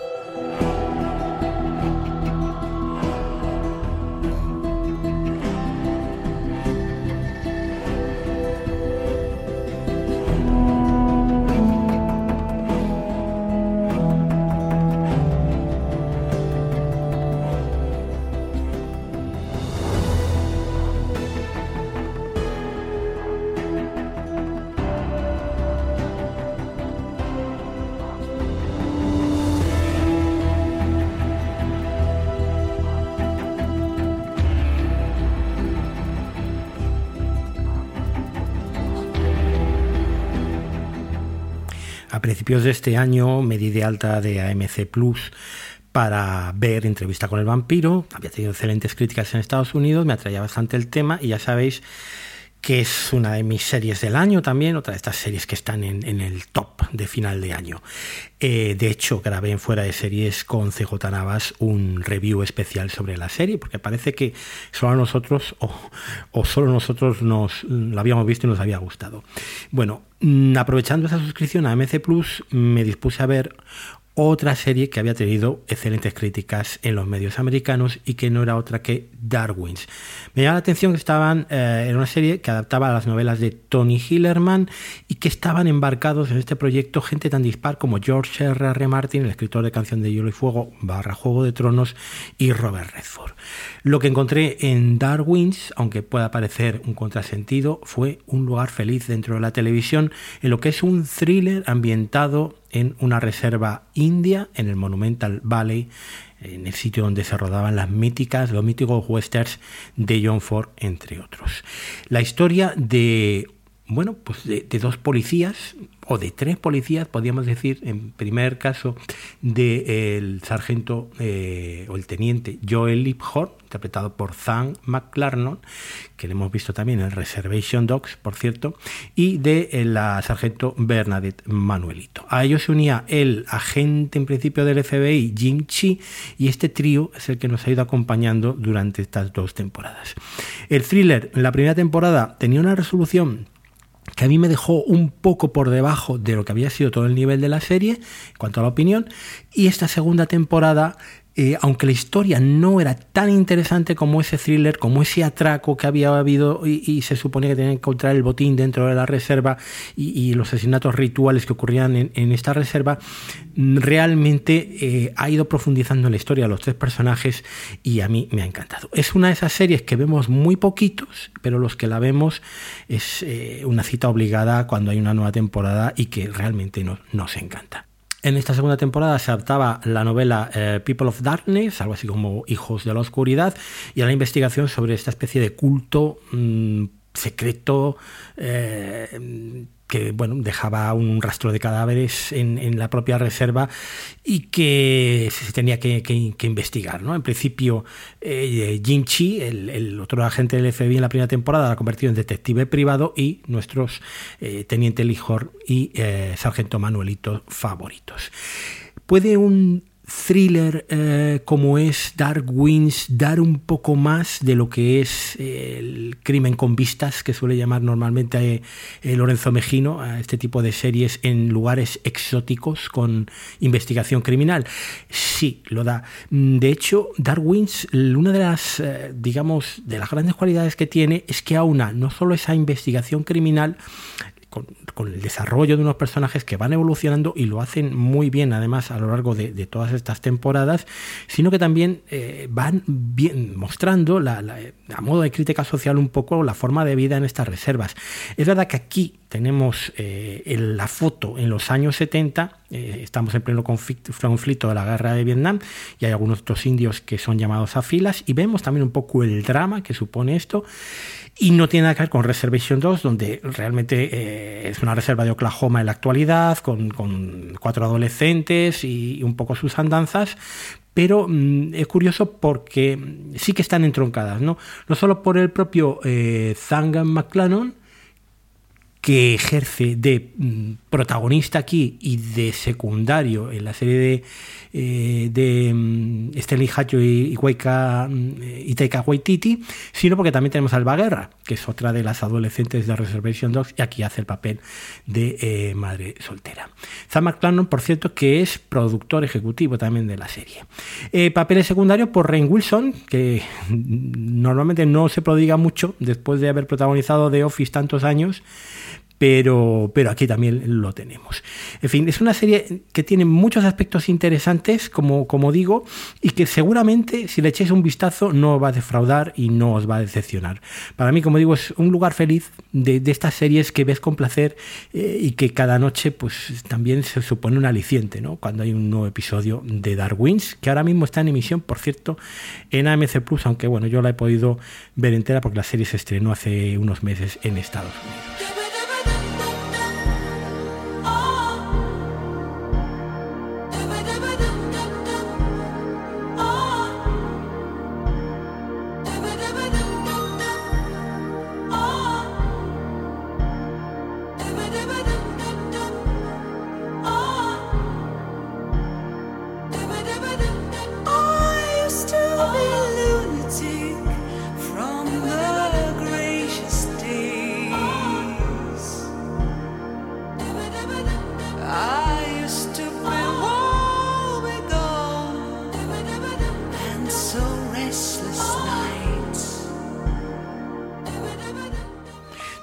Muchos años las marcas de calidad de series de televisión para todos los que nos encantan las series eran HBO y Showtime. Showtime que ahora pertenece a Paramount Global. Eh, bueno, pues las la series de calado, las series con, temáticas eh, profundas, con grandes presupuestos, con historias insólitas, lo que no enseñaban en los otros canales, a veces en cuanto a violencia y sexo, solo se podía ver en HBO o Showtime, que eran canales de cable premium que se pagaban y se pagaban muy bien en Estados Unidos.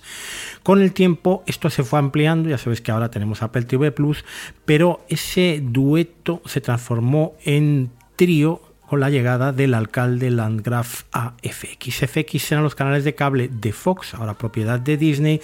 Cuando Landgraf llegó a FX instauró ese lema mítico que aparece en todas las series de FX al principio, ese fearless, ese sin miedo, que él explicaba muy bien y decía que era eh, una, promesa, ¿no? un compromiso con el espectador de que cada vez que se sentara delante del televisor a ver una serie de FX tenía que perder el miedo a que iba a perder el tiempo, lo que iba a ver era algo que mereciera siempre la pena. Realmente esto ha sido así.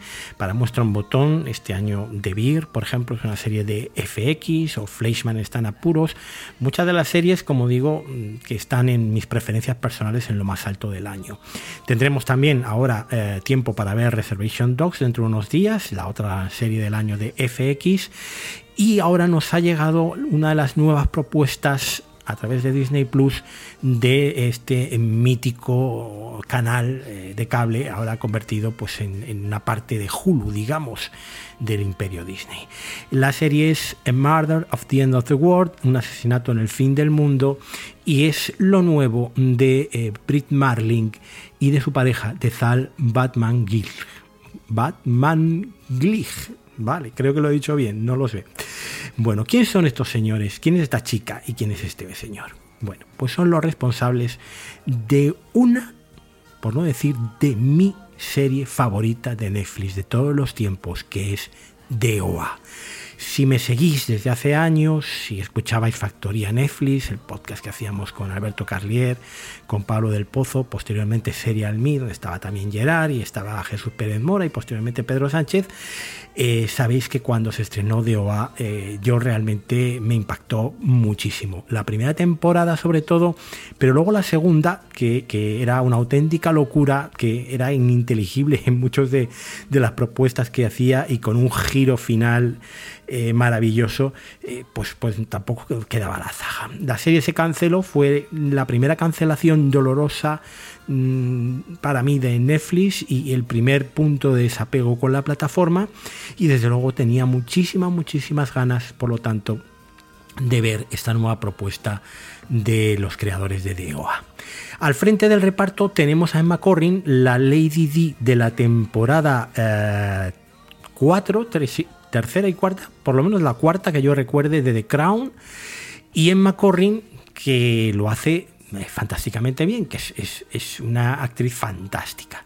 Em, ¿Quién es o, de qué hace Emma Corrin en Asesinato en el Fin del Mundo? Bueno, pues es Derby Hart, una asesina veinteañera, creo que en la serie tiene como 25 años, una cosa así, ella tiene 27 en la vida real, y la serie mm, nos cuenta dos historias paralelas. El personaje de Derby Hart es, o Darby Hart, es la hija de un forense que se cría en la América profunda, que acaba eh, siendo muy aficionada al tema de la investigación criminal, aparte de hacker informática, y que escribe un libro Plata Anónima, basado un poco en las vivencias que tuvo investigando un caso real de mujeres desaparecidas que eran enterradas con pendientes de plata.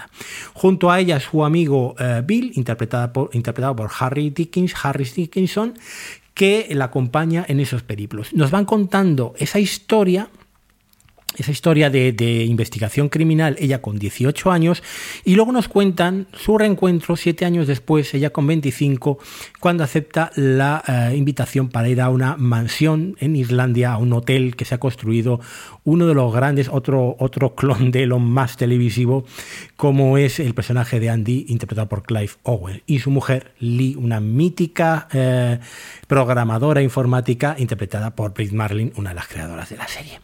Bueno, en ese misterioso hotel de arquitectura imposible va a acabar sucediendo un crimen y Darby Hart va a tener que eh, investigarlo. Y esto no es ni más ni menos que de nuevo, porque Agatha Christie está de moda eh, y no quedó ninguno en una de sus múltiples variantes, o también podríamos definirla como Glass Onion bien hecha, eh, esto no es comedia, esto es una reflexión además sobre la cada vez más predominante papel de la inteligencia artificial o como dicen ellos, alternativa, inteligencia alternativa en nuestras vidas y de los peligros que conlleva.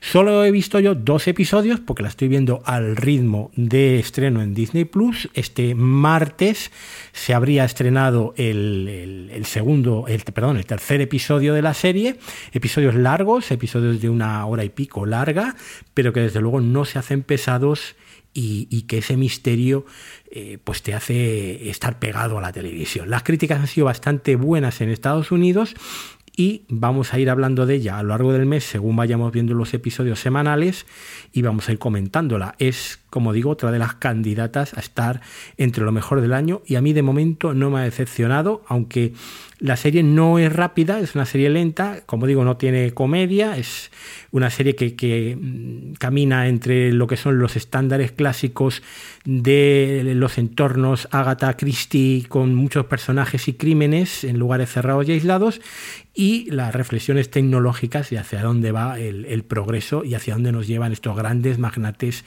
de, la tecnología que, parecen tener eh, muy claro el destino de la humanidad.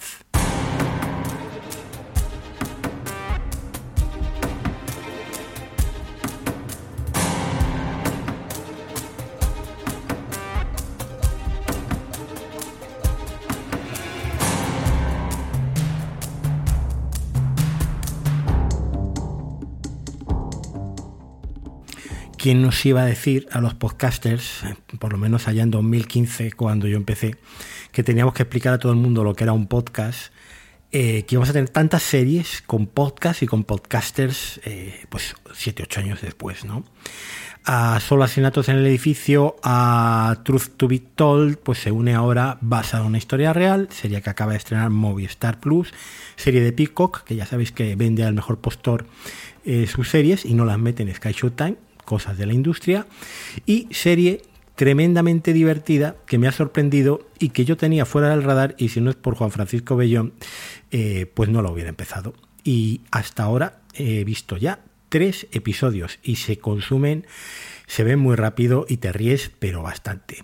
Eh, una indicación o un consejo es que la veáis en versión original. Por cierto, ya sé que es comedia, ya sé que no es siempre lo mejor andar leyendo subtítulos, porque los diálogos suelen ser rápidos, pero es que la voz que pone Tom Bateman, eh, los juegos de voz que hace en los distintos episodios de la versión original, es impagable.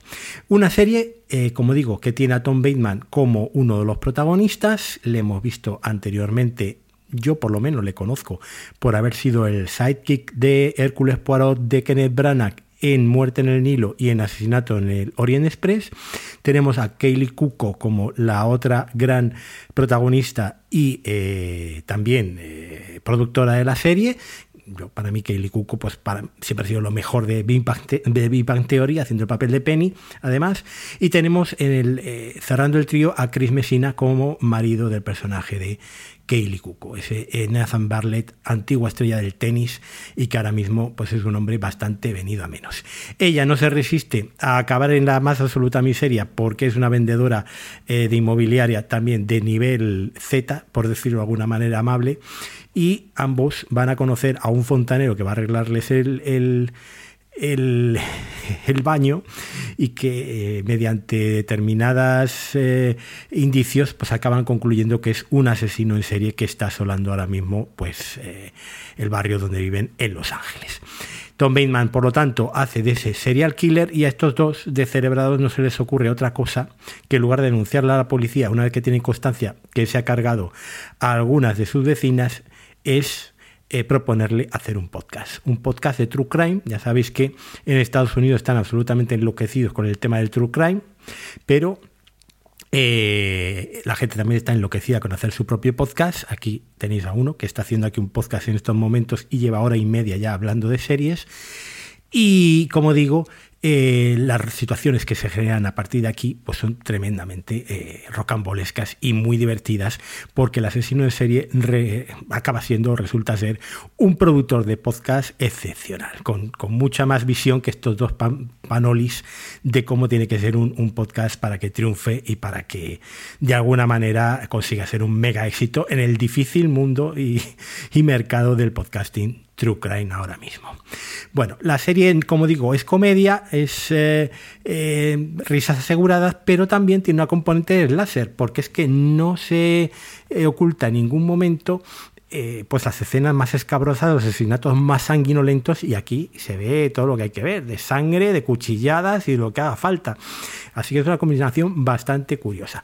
Si a eso le añadimos que la parte de comedia es esta comedia un poco gamberra y desvergonzada, como nos tiene acostumbrado Apple en alguna de sus series tipo Ted Lasso o eh, Terapia sin filtro, donde se habla de tetas, de culos, de penes y de todo tipo de, cosas que, que, a la gente de bien le haría sonrojar, pues tenemos un cóctel explosivo muy conseguido y que funciona muy bien. Como digo, vi el primer episodio de Movistar, eh, vi una parte en versión original, y en este segundo y tercer episodio, pues me he pasado directamente a la versión original. Esta se emitió ya hace varios meses en Estados Unidos y está disponible por medios alternativos. Yo de momento no sé si me esperaré al episodio semanal de Movistar o iré avanzando, porque verdad a la hora de, comer es un vicio poder ver a estos y, y reírse a carcajadas con ellos. Así que si tenéis Movistar, pues mi recomendación es que echéis un vistazo a Basada en una historia real.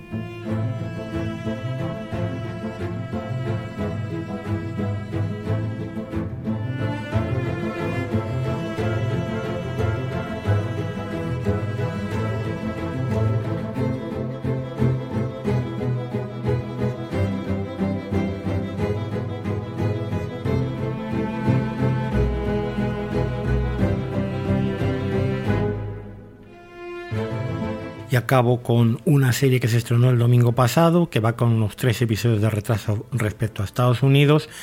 Una serie de Showtime, de la que hablábamos antes, y que por fin las series de Showtime empiezan a llegar a Sky Showtime, las series de estreno. En este caso, Fellow Travelers, compañeros de viaje, una serie eh, que arranca en los años 50, que sigue las peripecias de una pareja homosexual, en este caso interpretada por Matt Boomer, que la habíamos visto anteriormente en White Collar y que aquí hace un papel muy alejado de esos papeles blanditos propios de él, de guaperas y de Jonathan Bailey. Y este es el, todavía el que más me ha sorprendido, porque Jonathan Bailey, claro, yo le recordaba de los Bridgerton, realmente quedaba un poco eclipsado en esa primera temporada por el elenco que le acompañaba y que yo no le tenía tan, en, digamos, en el punto de mira. Y aquí, desde luego, me ha, me ha maravillado. Solo he visto el primer episodio, aunque tengo ya varios en, en la recámara para verlos en versión original. Y bueno, ¿qué es lo que narra? Pues como digo, la, el devenir con los años de estos dos eh, personajes. Uno es una especie de fontanero político al principio al servicio de un senador, pero que, al que se le augura una brillante carrera, un tipo que es un auténtico depredador y manipulador, que utiliza, eh, que simplemente quiere sexo y utiliza a sus parejas para sus fines y satisfacción personal, y otro, el, interpretado por Jonathan Bailey, el periodista Tim Lothin, que eh, es un hombre de, de, fe, un hombre de religión, un hombre eh, convencido de que está pecando, que acaba pues enredado en, esta relación. Todo esto irá avanzando a lo largo de los años. Ya nos van diciendo que este primer episodio lo que hemos visto es un poco el inicio del macarcismo. Sabéis que hubo una persecución eh, incesante hacia los homosexuales en Estados Unidos y eh, con el tiempo pues me imagino que iremos viendo eh, la lucha por los derechos y hasta llegar al SIDA porque ya se nos anticipa ese primer episodio que ese es un poco el punto final de la historia, esos primeros años 80 y la llegada de, de la pandemia viral es una serie de la Showtime de siempre, la Showtime clásica, con acabados visuales, con diseño de producción espectaculares, que como digo, sigue varias líneas, la línea política, la línea social de esas clases altas de Washington y de esos tejemanejes que suceden por debajo y eh, en paralelo la historia de estos dos. Por cierto, aviso a navegantes, escenas sexuales muy gráficas, de las más gráficas que recuerdo yo en televisión entre personas del mismo sexo. ¿eh? aquí hay genitales, aunque eh, son en, planos generales, pero también las escenas, eh, las escenas sexuales son, eh, bueno, con todo pelos y señales que podáis imaginaros. Así que advertidos quedáis, pero es una de las grandes series de este año, o por lo menos tiene pinta de que lo va a ser. Yo voy a seguir religiosamente viéndola y, y bueno, pues os seguiré contando, os seguiré narrando qué tal está eh, Fellow Travelers, que como digo, unas críticas estupendas ha tenido su estreno en Estados Unidos. Por mi parte, nada más. Hasta aquí, 17 series. En los estrenos no perdonan, el ritmo de estrenos es incesante. Yo ya tengo una lista de series que veo y una lista B de series que me gustaría ver y que probablemente no tenga tiempo de ver. Entonces, bueno, pues me siguen llegando recomendaciones de muchos de vosotros, de muchos compañeros de, otros medios, de fuera de series, de, de, series reality, pero realmente es que no doy más abasto ya. Estoy viendo como 10 series en paralelo a la semana, en emisión semanal, y, tampoco quiero dedicar mi vida a, a, la serie filia como única cosa y única actividad. ¿no? Entonces, eh, bueno, los podcasts volverán eh, en, dentro de un par de semanas, probablemente grabemos ya Gerard y yo, ya ha llegado a Argentina, estuve hablando con él ayer, y ahora solo nos queda elegir la serie del último programa Plus del año, donde eh, pues, seguiremos hablando de muchas de estas series, de otros tantos estrenos, las noticias que se hayan producido, mm, espero que no suba ninguna plataforma más en lo que queda de año, y además eh, haremos el sorteo de nuestro concurso. Por mi parte, por lo tanto, nada más, agradeceros que hayáis aguantado hasta aquí, hasta el final, me hayáis escuchado este super programa, este maratón de series, y nos vemos muy pronto. Hasta luego. Suscríbete a nuestra newsletter en www.overthetop.es. Síguenos en redes sociales en arroba overthetopes o únete a nuestra comunidad en telegram.me barra overthetopes.